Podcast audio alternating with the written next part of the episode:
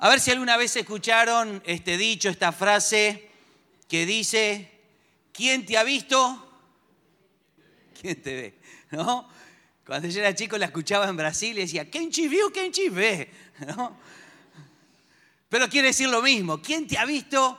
¿Quién te ve? Y sin lugar a dudas, ¿cómo se usa este dicho? Cuando de alguna manera, eh, normalmente cuando vemos el progreso de la gente, cuando vemos el avance, cuando lo veíamos en una situación así y ahora está en una situación asá, eh, que de alguna manera eh, logró expectativas que él tenía y hubieron cambios radicales, avances económicos, títulos universitarios, carreras deportistas, eh, de deportes, profesión, un cargo de obtención, qué sé yo, un montón de situaciones que antes estaba de una manera y dice, wow, ¿quién te ha visto y quién te ve? Tengo un video que espero que se ve bien, lo bajé de las redes, quizás lo conocen, pero que apunta un poco a esta realidad. Y a ver este, si se dan cuenta quién es, obviamente que sí. Luis Suárez cursa sexto año A en la escuela número 171 Franklin Delano Roosevelt y representa al equipo azul, los cracks. Qué bien. Bueno, ¿estás preparado? Entonces decimos, pronto, listo, ¡aven tus juegos! Yo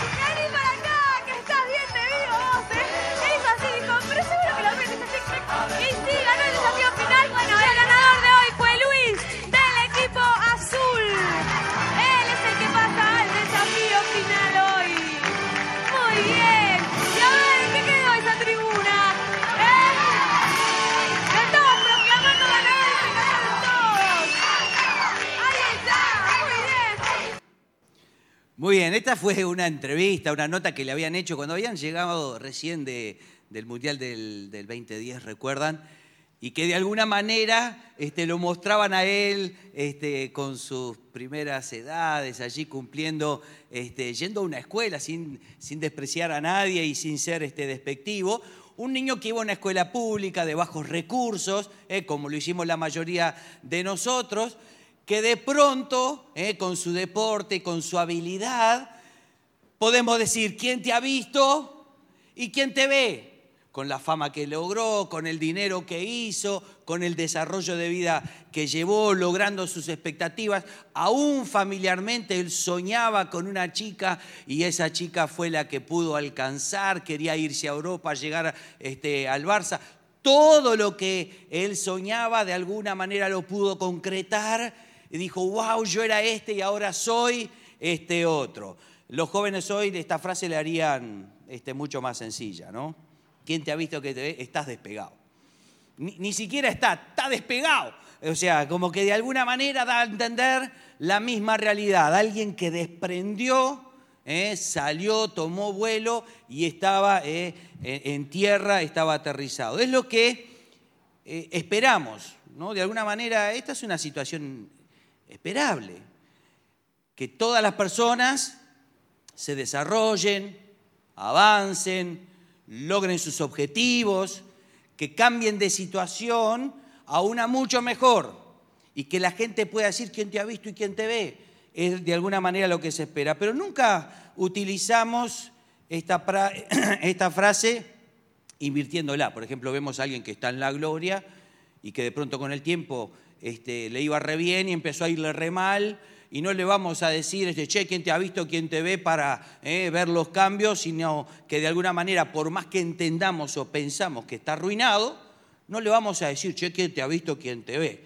Entonces, de alguna manera esto tiene un enfoque positivo. Nuestros abuelos, y estoy seguro que en la mayoría de los casos, quienes vienen este, de, familias o de etnias, llegaban al Uruguay y decían, llegamos con una mano adelante y otra atrás. Hablaban de su pobreza, hablaban de su miseria, y que conforme pasó el tiempo, trabajaron, se esmeraron y cambiaron esa situación de pobreza en la situación en la que estaban.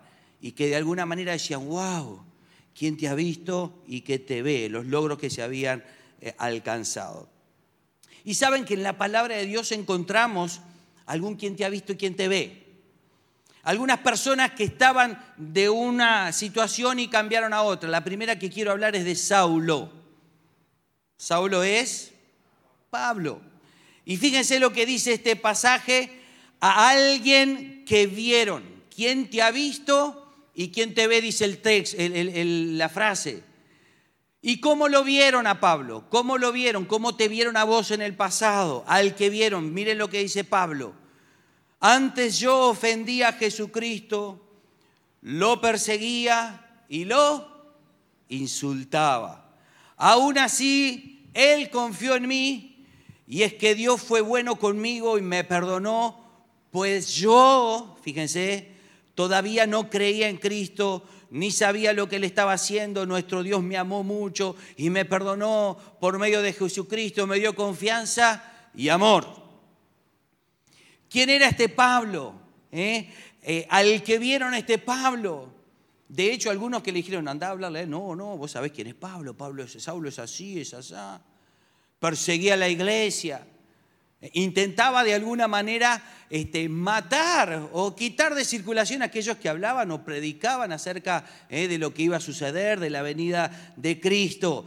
Ese es al que vieron, ese era el pasado eh, de, de Pablo, de Saulo.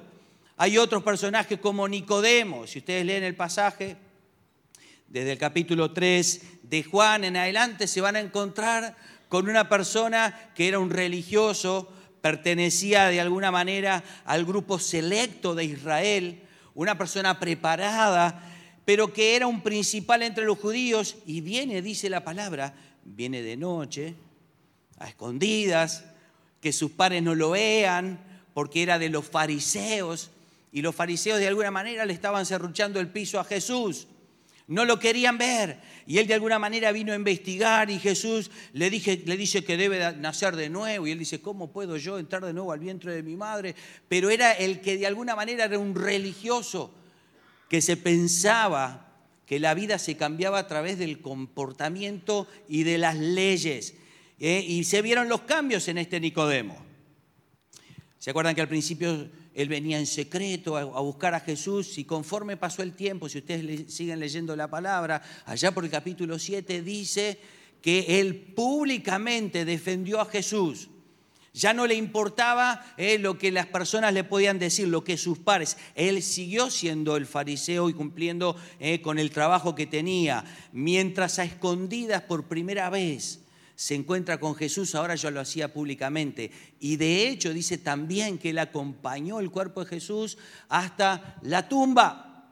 Porque antes era aquel que estaba escondido o aquel que era un religioso y hoy estaba viviendo a Jesús como una realidad en su vida. ¿Y cuántos de sus discípulos? que venían de contextos diferentes, de trabajos distintos, y se encontraba con Jesús. Había también entre los que eran un cobrador de impuestos, un usurero, chiquitito, ¿cómo se llamaba? Saqueo, que de alguna manera él este, utilizaba incorrectamente su trabajo. Para él en principio era correcto, de alguna manera que les cobraba más a la gente según su conveniencia. Y cuando se encuentra con Jesús hay un cambio radical que dice, eh, tres veces te voy a pagar lo, lo- lo que yo debo si le debo a alguien. Pero él venía de un contexto al que vieron, ¿quién te ha visto?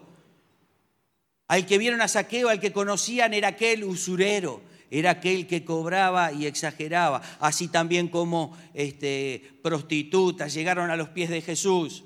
Dice la palabra, hablaban de una mala mujer. Pero cuando se encuentran con Jesús cambian esa forma de vida.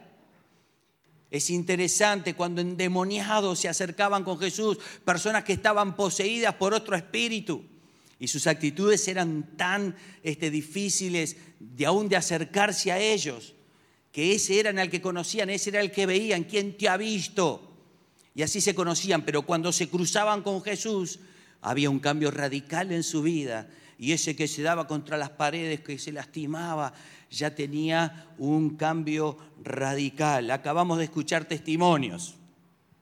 Qué lindo fue escuchar los testimonios de quien te ha visto, quienes conocieron a estos hermanos antes de verlos, antes de pasar por Cristo, tenían esa imagen de lo que era. Javi contaba que él este, tenía miedos, tenía ansiedades este, y que de pronto fueron cambiados. Lía nos contaba que era, lo dijo ella, ¿eh? que se haga cargo, que ella era insoportable porque no aguantaba a nadie, ¿no? A su lado, aún a sus sobrinos nietos, creo que dijo, y hoy ya tiene otro carácter, otra paciencia. ¿Quién te ha visto? A ella la veían así. Este, Narela contaba ¿eh? que le faltaba paz, que también este, le costaba mucho perdonar, que no, no podía perdonar y también este, de alguna manera lo que ella hacía no lo podía sacárselo de encima. ¿Quién te ha visto? Tenía estrés, tenía ansiedad.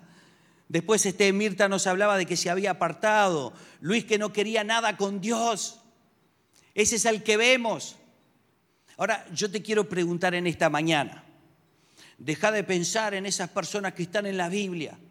Deja de pensar en esas personas que ya sabes el cambio que tuvieron porque eran así Deja de pensar aún en las personas que pasaron acá adelante y que dijeron, yo sin Dios era así, el que era.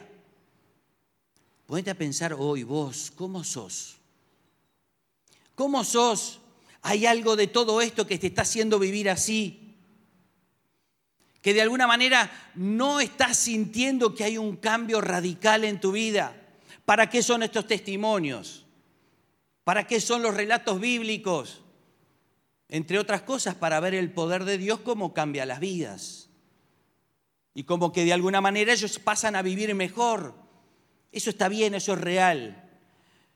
Pero lo, lo fundamental es para que vos puedas identificarte y decir, yo también era o yo también soy así. Y de alguna manera estoy necesitando un cambio porque ya no, no soporto ser mentiroso, ya no soporto mi ansiedad, ya no soporto el estrés, ya no soporto vivir con angustia, vivo deprimido, no quiero salir de casa, no quiero enfrentarme con gente, no me quiero levantar. Ponete a pensar en un rato, te voy a hacer una invitación a que vos puedas salir de esa situación para que haya un cambio real en tu vida.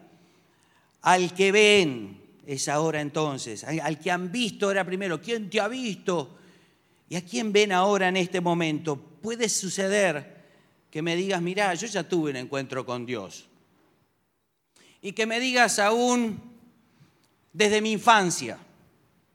Vos fíjate que es interesante que cuando cuentan testimonio, una de las cosas que dice, yo tenía, eh, era niño y escuchaba la palabra o había aceptado a Cristo, aún en mi adolescencia, pero conforme pasaron los años, me aparté. ¿En qué situación estás en esta? ¿Quién te ha visto? ¿Eras de aquellos que ibas a la escuelita dominical o que crecías y que conforme pasaron los tiempos dejaste de asistir? ¿O puede ser que seguiste asistiendo, pero no hay un cambio? Porque seguimos siendo los mismos y Dios todavía no ha operado ese cambio. El que tiene a Cristo en su corazón, el que tiene a Cristo en su vida, debe evidenciar los cambios. Y hoy te tienen que estar viendo diferente. Che, por ejemplo, que te digan, eh, che, no sos el de antes.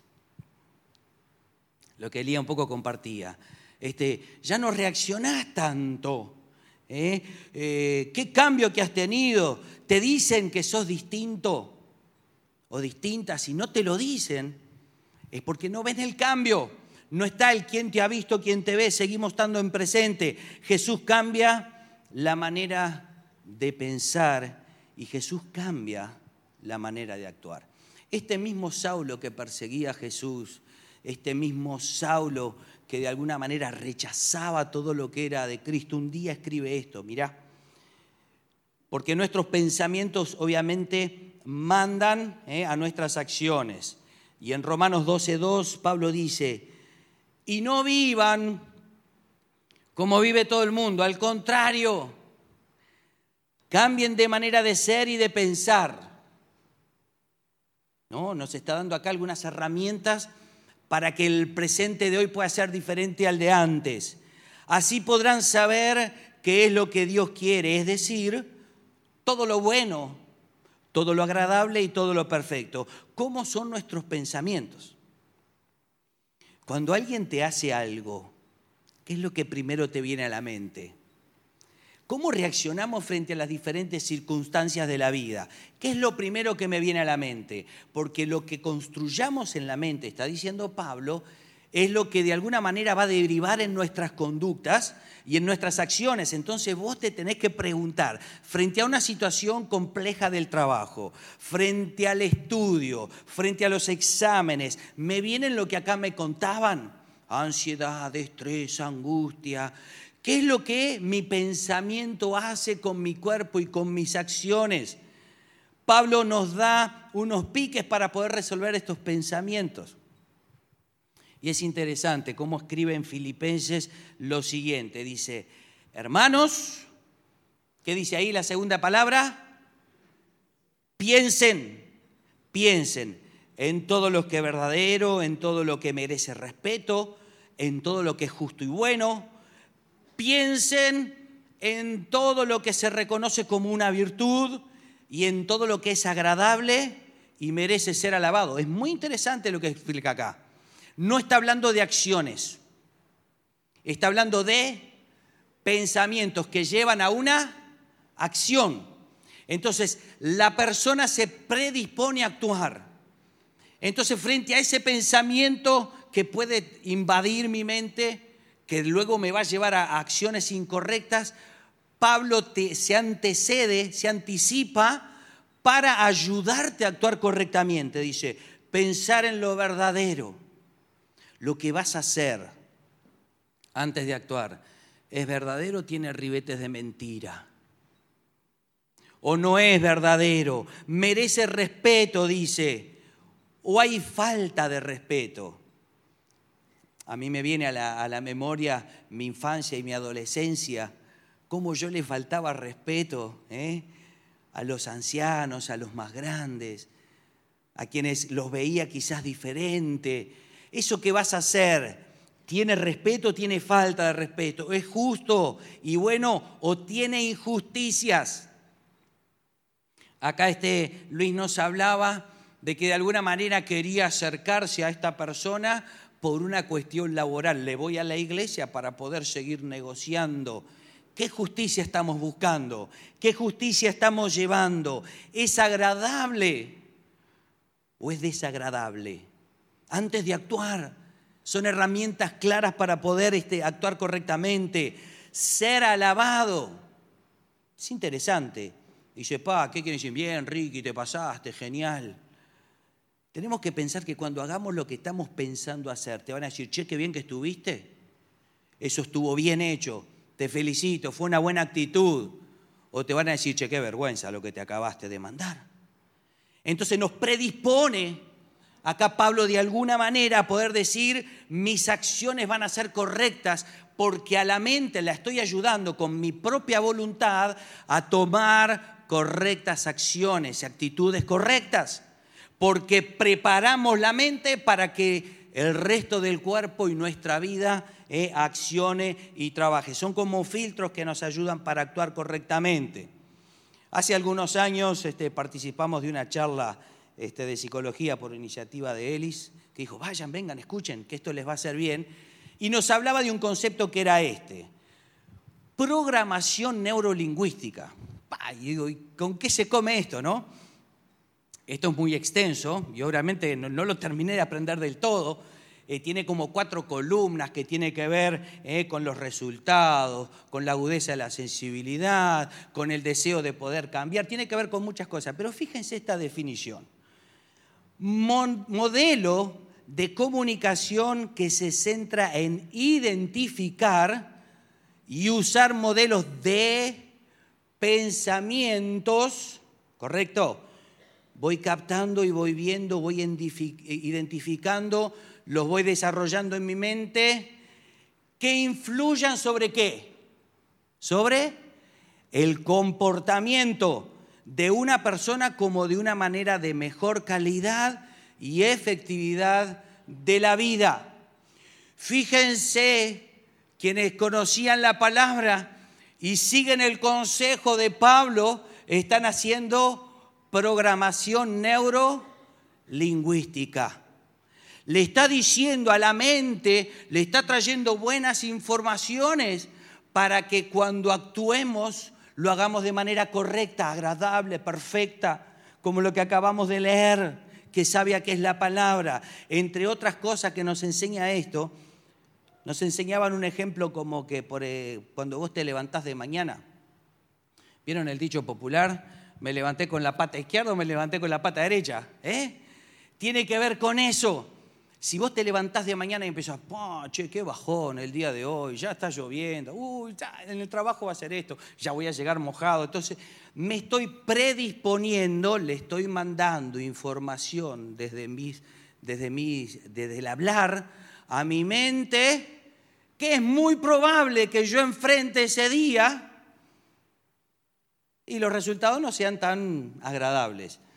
Pero si yo le empiezo a mandar a mi mente una buena información, che, qué bueno que a pesar de este día lluvioso, tengo abrigo, tengo un paraguas, o tengo un vehículo, tengo la parada enfrente de casa, empezá a dar información correcta y decir, wow, es muy probable que ese día vos puedas tomar una ventaja en tus acciones, en tu relacionamiento con el primero que se te cruza. Esto tiene que ver con este, algunos que estudian todo este tema, con la psicología positiva, de ver el medio vaso lleno y no el medio vaso vacío. Y esto tiene que influir de tal manera que nuestras acciones sean correctas. Jesús enseñaba al respecto de esto y no hablaba de programación neurolingüística, él utilizaba los ejemplos. Y decían, ven, de un árbol malo nace fruta mala. De un buen árbol nace un buen fruto. Y les dice, sigue diciendo a continuación, el que es bueno de la bondad atesora, que, atesora en su corazón, ¿eh? lo que ingresamos, produce el bien. Pero el que es malo de su maldad produce el mal, porque de lo que abunda en el corazón habla la boca, programación neurolingüística. ¿Cómo te llenas? ¿Cómo empezás la mañana? Bendice alma mía Jehová y no olvides ninguno de sus beneficios. Entonces es muy probable que todo lo que veas, aún lo negativo, lo veas como beneficio de parte de Dios y no como algo negativo. Es ser muy inteligente cuando uno ve una, una dificultad y dice, wow, ¿qué puedo aprender de esto para poder revertir esa situación? Porque está bien programado, porque estás bien enfocado para actuar correctamente. Decíamos que entonces tenemos que trabajar en nuestra mente. Hay un caso en la Biblia que ustedes quizás recuerdan, si lo quieren buscar después, en Lucas 5. Jesús relata una situación, llega muy de mañana, estaban allí las personas en la orilla, porque estaban esperando la pesca. Y entonces como se, se, abrió paso entre la multitud porque les quería hablar, se subió a las barcas que estaba allá, dijo, retírate un poco que les voy a hablar. Acto seguido, este, se sube a la barca de Simón Pedro y dice, che, ¿qué pasó? No, mirá, porque ellos estaban lavando las redes, ya estaban limpiando todo. Eh, ese maestro dice, no, no pescamos nada, estuvimos toda la noche. Imagínense la frustración de estos, discípulos, de estas personas. Después nos enteramos que eran discípulos, de estas personas. La frustración aún de los que estaban en la orilla. ¿Por qué? Porque los de la orilla de mañana temprano estaban para comprar el pescado. Y había una frustración colectiva. No había pescado, ellos no tenían los recursos para poder vender y de hecho me imagino que estarían haciendo números. No puedo pagar el celular, no puedo pagar la cuota de no sé qué. Y entonces empezaron a hacer maquinación y dice, ¿cómo llevamos la guita a casa para poder resolventar nuestros gastos? Porque dependían del dinero, de lo que vendían para seguir viviendo. Y ese día no pescaron nada, toda la mañana laburando. Entonces resulta que dice, ¿sabes qué? Dice, traigan las redes, metan todo para el barco, metieron todo para allí, llenaron todo dentro del barco. Dice, boga mar adentro en la versión 60, dice, bueno, empiecen a remar para adentro eh, la versión RA.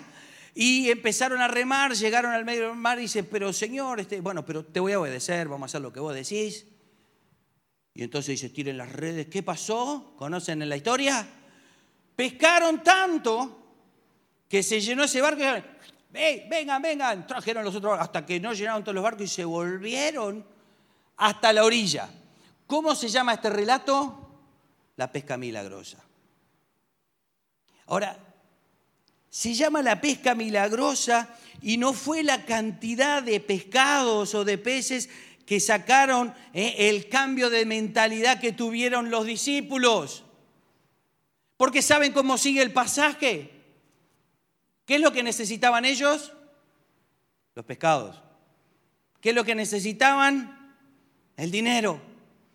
Dice que cuando frente a esa situación Simón Pedro, viendo esto, dijo, cayó de rodillas. Y allí dijo, wow, esto es un poder tremendo, esto es sobrenatural. Y sigue el pasaje eh, diciendo, unos versículos más adelante, fíjense lo absurdo, hablamos de la pesca milagrosa, ¿no? Y cuando trajeron a tierra en las barcas, dejándolo todo, ¿qué pasó? Siguieron a Jesús. ¿Lo entienden? Tenían los pescados, tenían el resultado de lo que estaban esperando y lo dejaron todo en la orilla. ¿Sabe cómo se llama eso? Un cambio de pensamiento. Ese cambio de pensamiento cambió la actitud de futuro de ellos. Yo en esta mañana no te estoy diciendo que tenés que despreciar lo material. Lo que te estoy incitando en esta mañana es que tengas esta actitud, caer de rodillas frente a este Dios, para que te puedas dar cuenta cómo tenés que seguir. Eso es un cambio de actitud. ¿Quién te ha visto y quién te ve? A estos judíos ya no le importaba el dinero y vaya que a un judío le importaba cierto dinero, ¿no? Conocemos de, cómo es la cultura. Hace falta caer de rodillas, reconocer este Dios que puede cambiar las vidas. Efesios 2, 10 nos habla qué es lo que pasa cuando nos programamos correctamente. Nosotros somos, dice Pablo, creación de Dios por nuestra unión con Jesucristo, cuando te chocaste, cuando te cruzaste con Él, nos creó para que vivamos, esto es acción, cuando Jesucristo te llena, cuando vos te llenas de Él, eh, para que vivamos haciendo el bien, lo cual Dios ya había planeado desde antes. ¿Cómo te ven? ¿Cómo me ven? ¿Cómo son mis acciones? Transmiten ese encuentro personal que tuve con Cristo, transmiten ese cambio radical que tiene que haber en mi vida, que dejan ver mis acciones. Algunos no querían cambiar. Y quizás vos en esta mañana te estés, estés rechazando por querer cambiar.